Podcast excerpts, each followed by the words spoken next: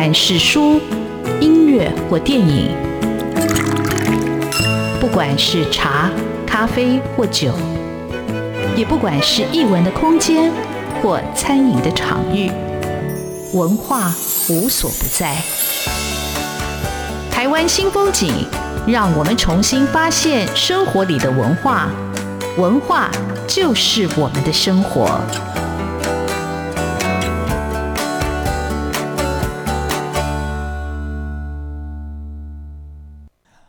新风景，我是主持人廖志峰。文学艺术丰富了我们的视野，滋润了我们的心灵，而文化就是我们的生活。呃，各位听众大家好。台湾新风景，呃，已经进入到第十季。我想第十季开始，我们有一个不同的一个改变，也就是说，我想把这个节目的访谈来宾的范围再扩大。那主要是在文化生活方面，然后文化从文化下面就是有文学啊、艺术啊、电影啊、生活啊、空间啊。那我想让各位听众朋友认识我们所生活的这个环境，还有嗯，台湾这些有趣的或者被我们忽略的文化风景。那在今天的节目，我们邀请到一位特别来宾。这位特别来宾叫 Hank。那我到上节目之前，我才知道他的名字叫蔡韩士。我认识他很久了，从来不晓得他的中文名字。那韩士啊，或者 Hank，他为什么会开行册啊？中间到底有什么样的一个故事？那他之前又是做什么样的一个行业？他为什么突然又接回到台湾？这个土地上，那行册是一间很特别的餐厅，它在台北市西区的一条很老的、过去很繁华的、很富庶的道路，那条叫延平北路。那延平北路过去就是呃银楼啊、酒家啊，也有很有名的台共领导人谢雪红所开的国际书局。那中间当然有经过百年的一个沧桑。那我们今天就请 Hank 来讲他这样一个人生的转折是怎么样开始。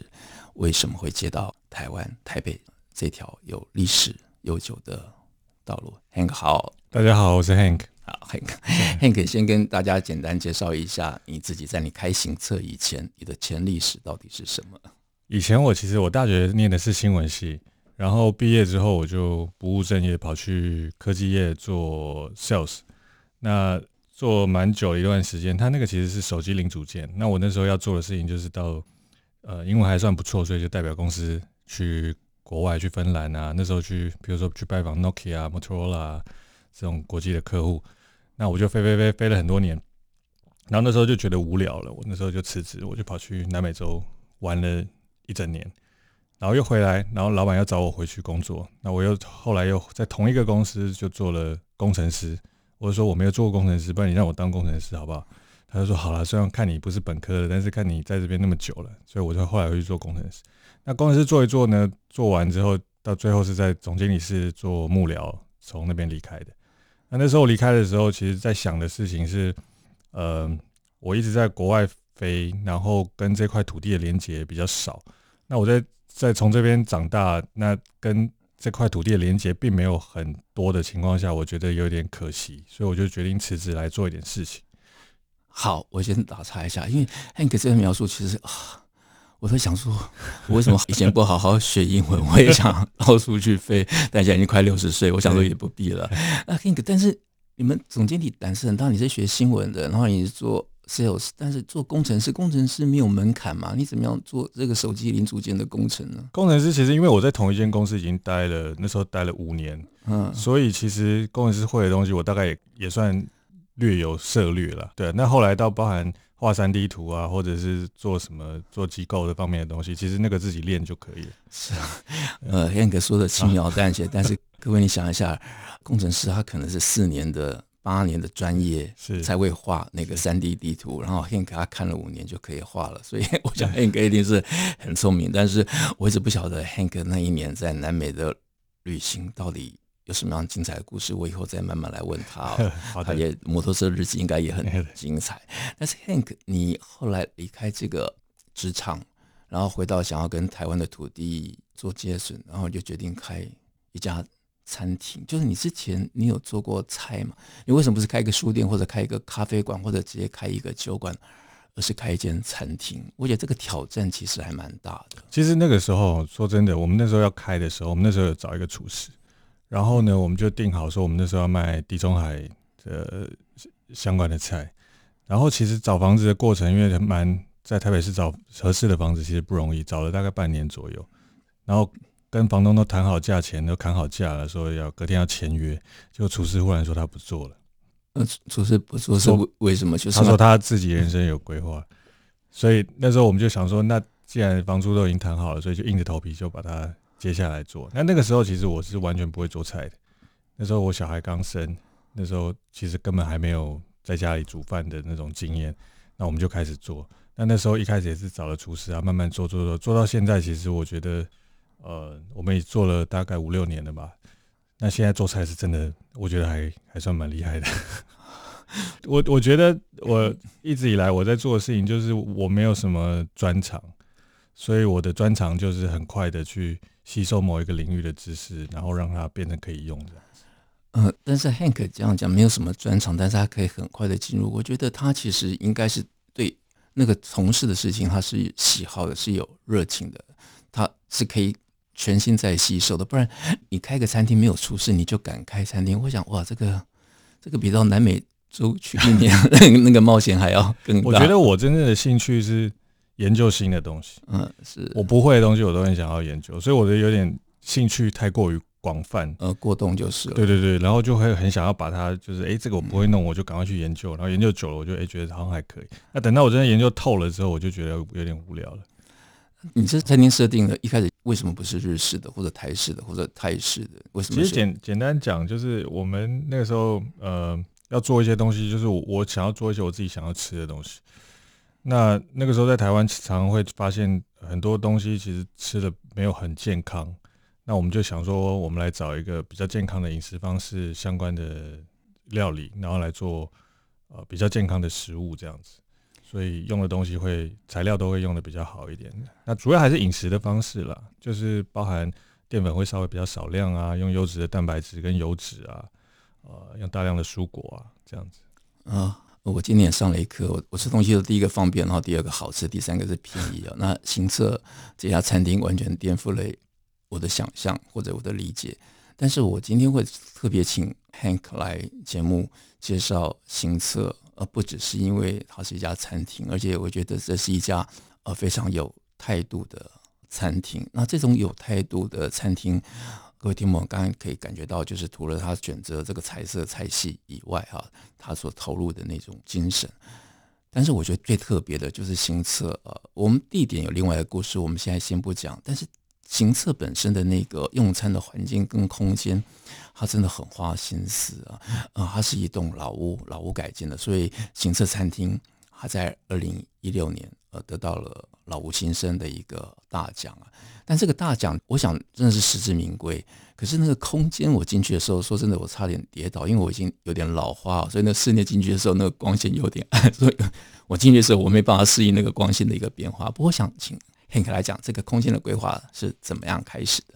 当初其实我们一直在找，我跟我老婆两个一起做嘛。那我们一直想要找老房子，找老房子的原因是因为希望能够去探究老房子背后代表的故事跟历史意思。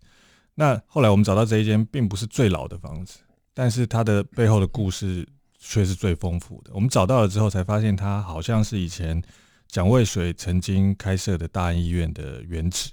那我们还不确定是不是，所以我们那时候还在租了房子之后，就到处去上网收集资料、看书，去蒋渭水基金会买史料，去对比说那个当时的街廓。后来终于在一个影片里面对比到那个房子真的是以前蒋渭水用过的地方。那我们还去找蒋渭水基金会的执行长去确认这件事情。那知道了这个事情之后，我们就把试着去爬书蒋渭水的历史，在房租已经开始慢慢烧钱的状况下，我们还去爬出历史。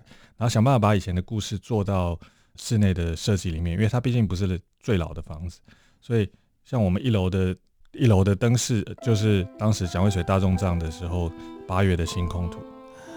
好，我们这里先休息一下，因为这房子的设计故事很精彩，这房子本身的历史也很精彩。呃，当你进入到一个有一个历史的一个记忆的空间的时候，你。连用餐的感觉跟心情也都会不一样。我们休息一下。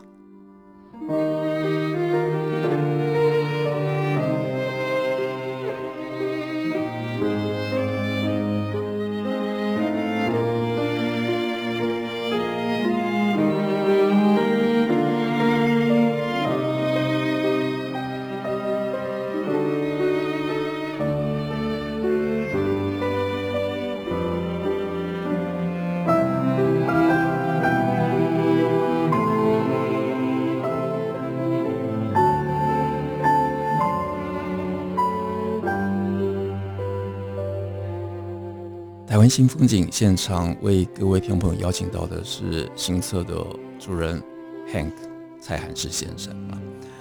那 Hank 刚才讲到行册的空间，他当然在找一个历史的一个老屋的时候，他没想到他所走进来的这个老房子，他找了一年多的房子，一进来他就非常喜欢这个老房子，居然是蒋渭水过去行医的开设的大安医院。那去年啊。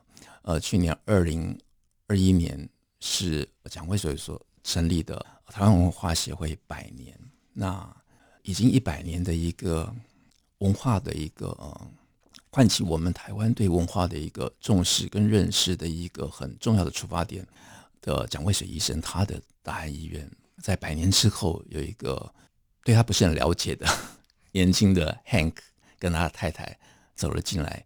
开设了这家餐厅，但是他其实把这家餐厅经营成是一个除了用餐以外，我觉得它就是一个很重要的一个文化空间。好，那刚才黑哥讲到这房子的设计非常的特别，他从天花板开始讲，我们来请 Hank 哥开始讲这个房子到底还有哪一些精彩的设计故事。好，谢谢峰哥，因为我们当初要做的时候，其实希望做的是一个在台北市里面做一个有趣的空间。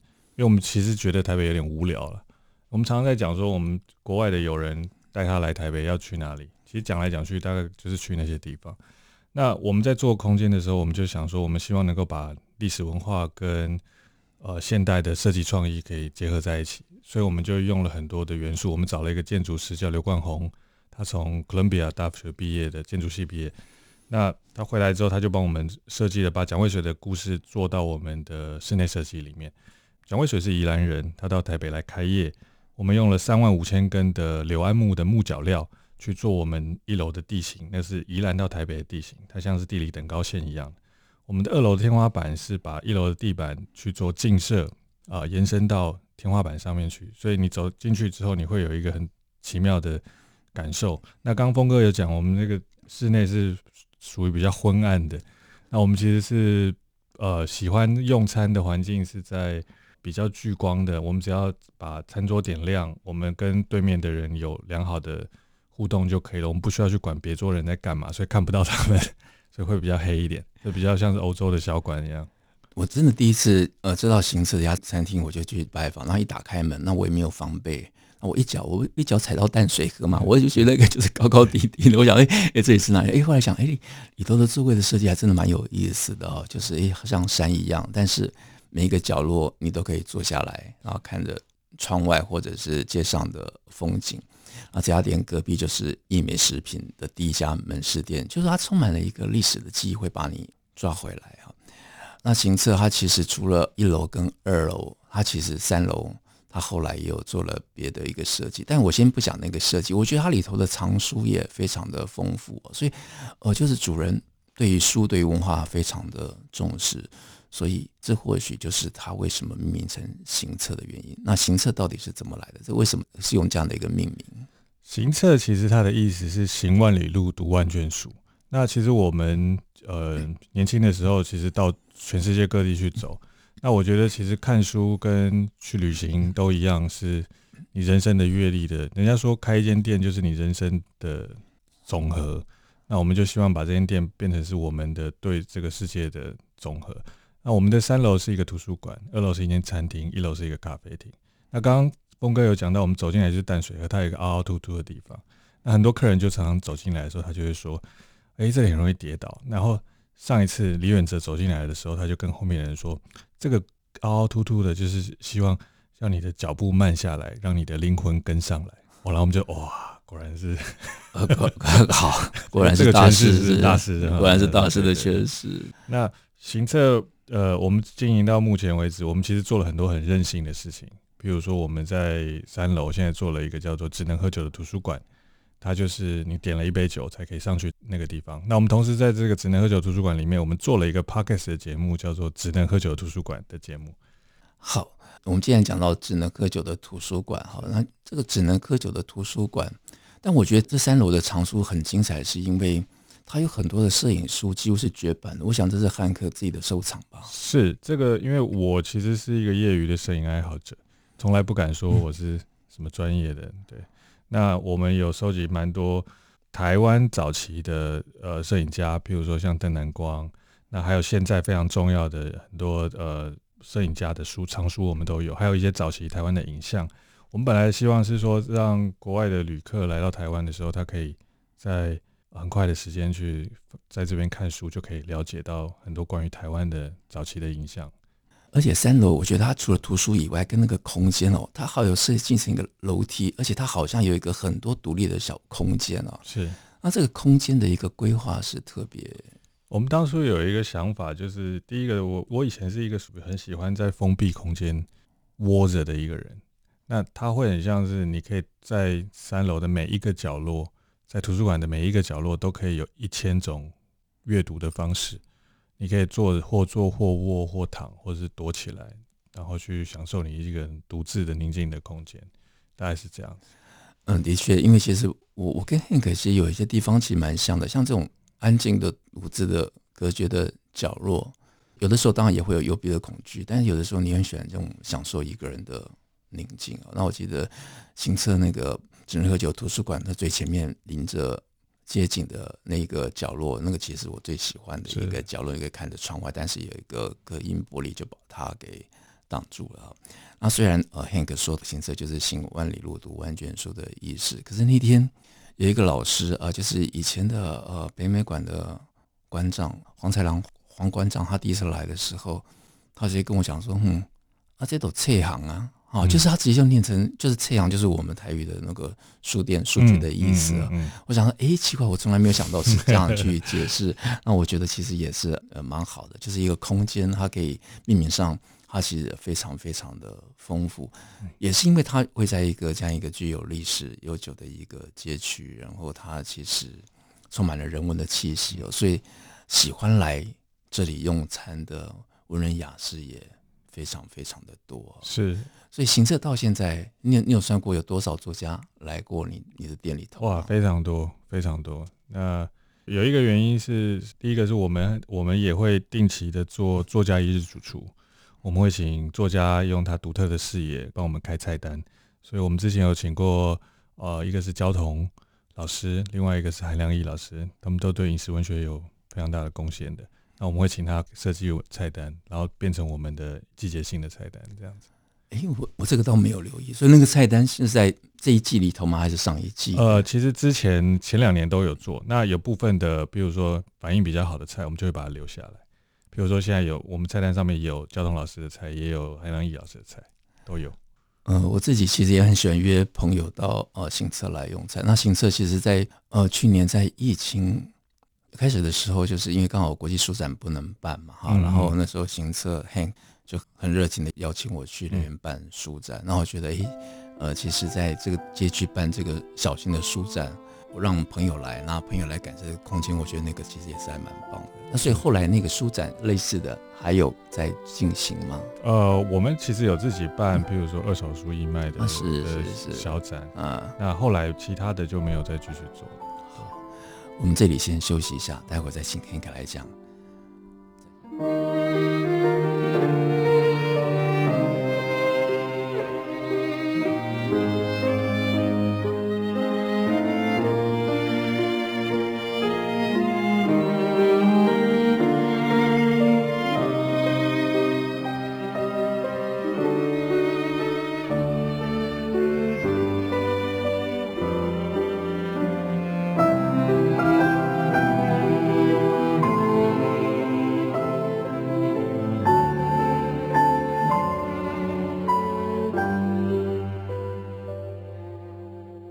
新风景，我是主持人廖志峰。现场为各位听众朋友邀请到的是行册的主人 Hank。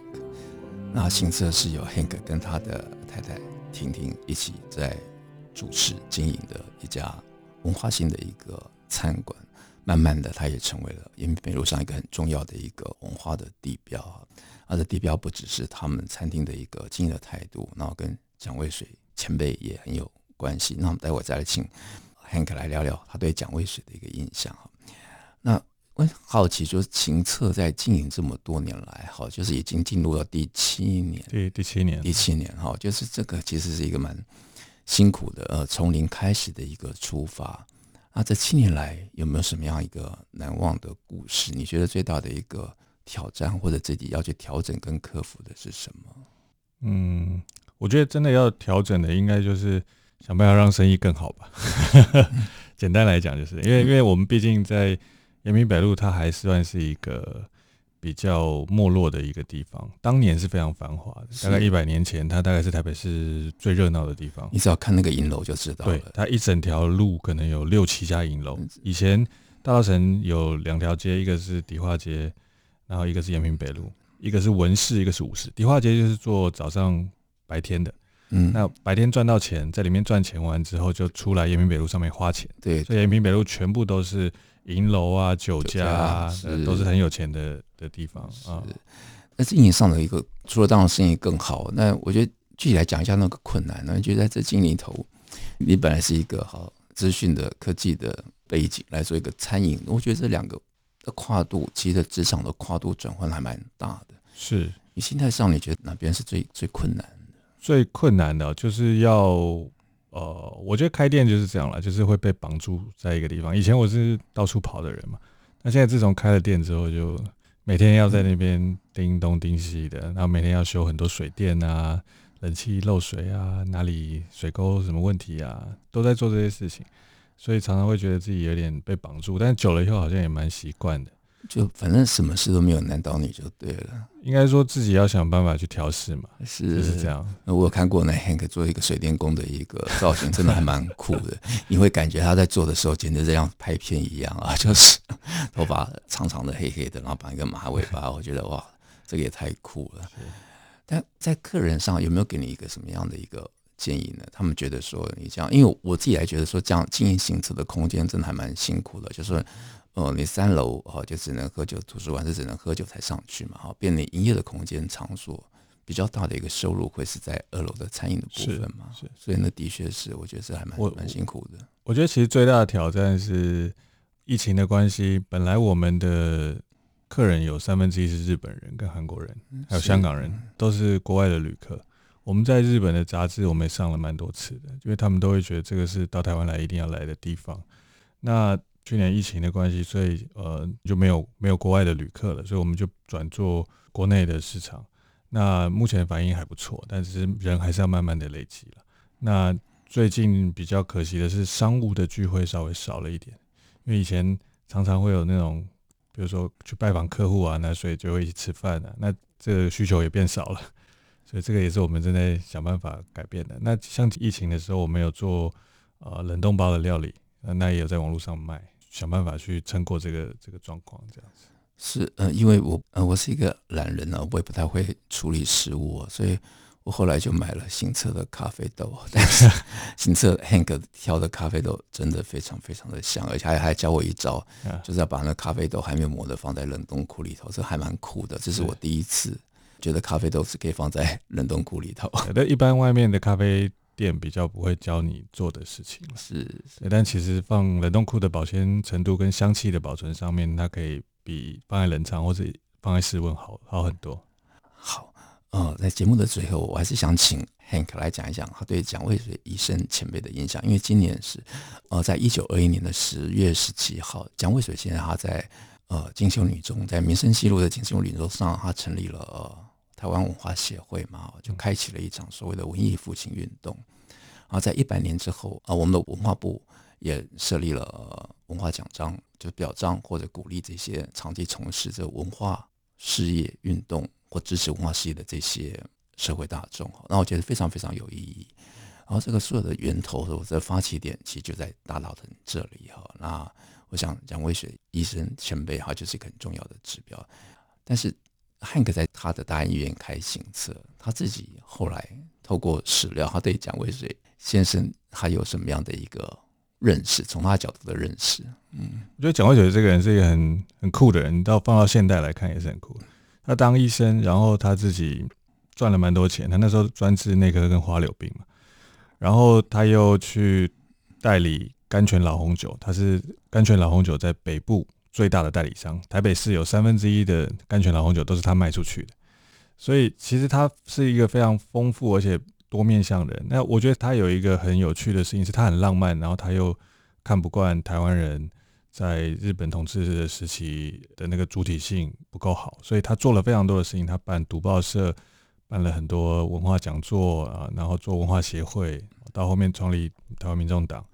那我觉得他是非常值得借鉴的，就是说他其实也就是一个肉身之躯，但他觉得看到这个社会有很多的面向的不公不义，所以他就挺身而出去去做很多事情，号召大家去做。所以我是在这边经营了。五六年，那我在这个过程中去读他的历史的时候，我其实每常常会深受感动，但不敢说我们现在做的事情跟他可以有百分之一的这个程度，但是都总是觉得冥冥之中它会引领着我们去往某一个方向前进。呃，我这几年开始有从未来大道城这里，那第一个正好是我出生地方是双连，那离大道城这个范围本来就不远。那我的确感觉到呃土地的一种呼唤了。那这里是有很多的一个历史跟记忆，但它其实也可能是一个文化来重新再累积能量的一个出发点哈。那我想行册它其实也在这个时间点进入到这个地方，然后我想它也某种意义来说也承继了一种文化的一个使命啊。那行册它确实的。位置地址是在哪里？呃，台北市大同区延平北路二段三十三号。好，那各位听众朋友，如果你有机会到台北来，你如果想去走一走啊，用餐也好，感染一下文化的氛围也好，那我想行测是一个很好的选择。那这里不只是有好的地中海的料理，或者很好的咖啡，它还有一个只能喝酒的图书馆。那最重要是你从这里。看出去，你看到的是一个不同的一个台湾的风景。好，谢谢 Hank 接受我们采访，谢谢 Hank，谢谢。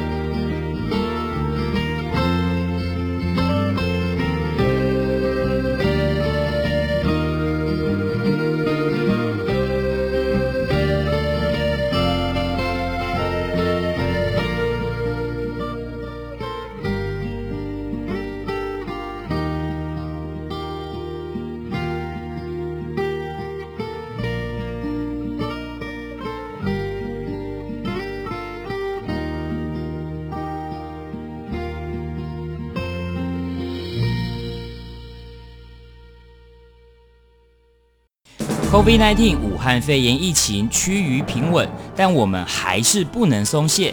除了落实社交距离及做好个人卫生防护，还要勤洗手，并且在无法保持社交距离及搭乘大众运输时佩戴口罩。防疫新生活，对抗病毒，我们一起加油！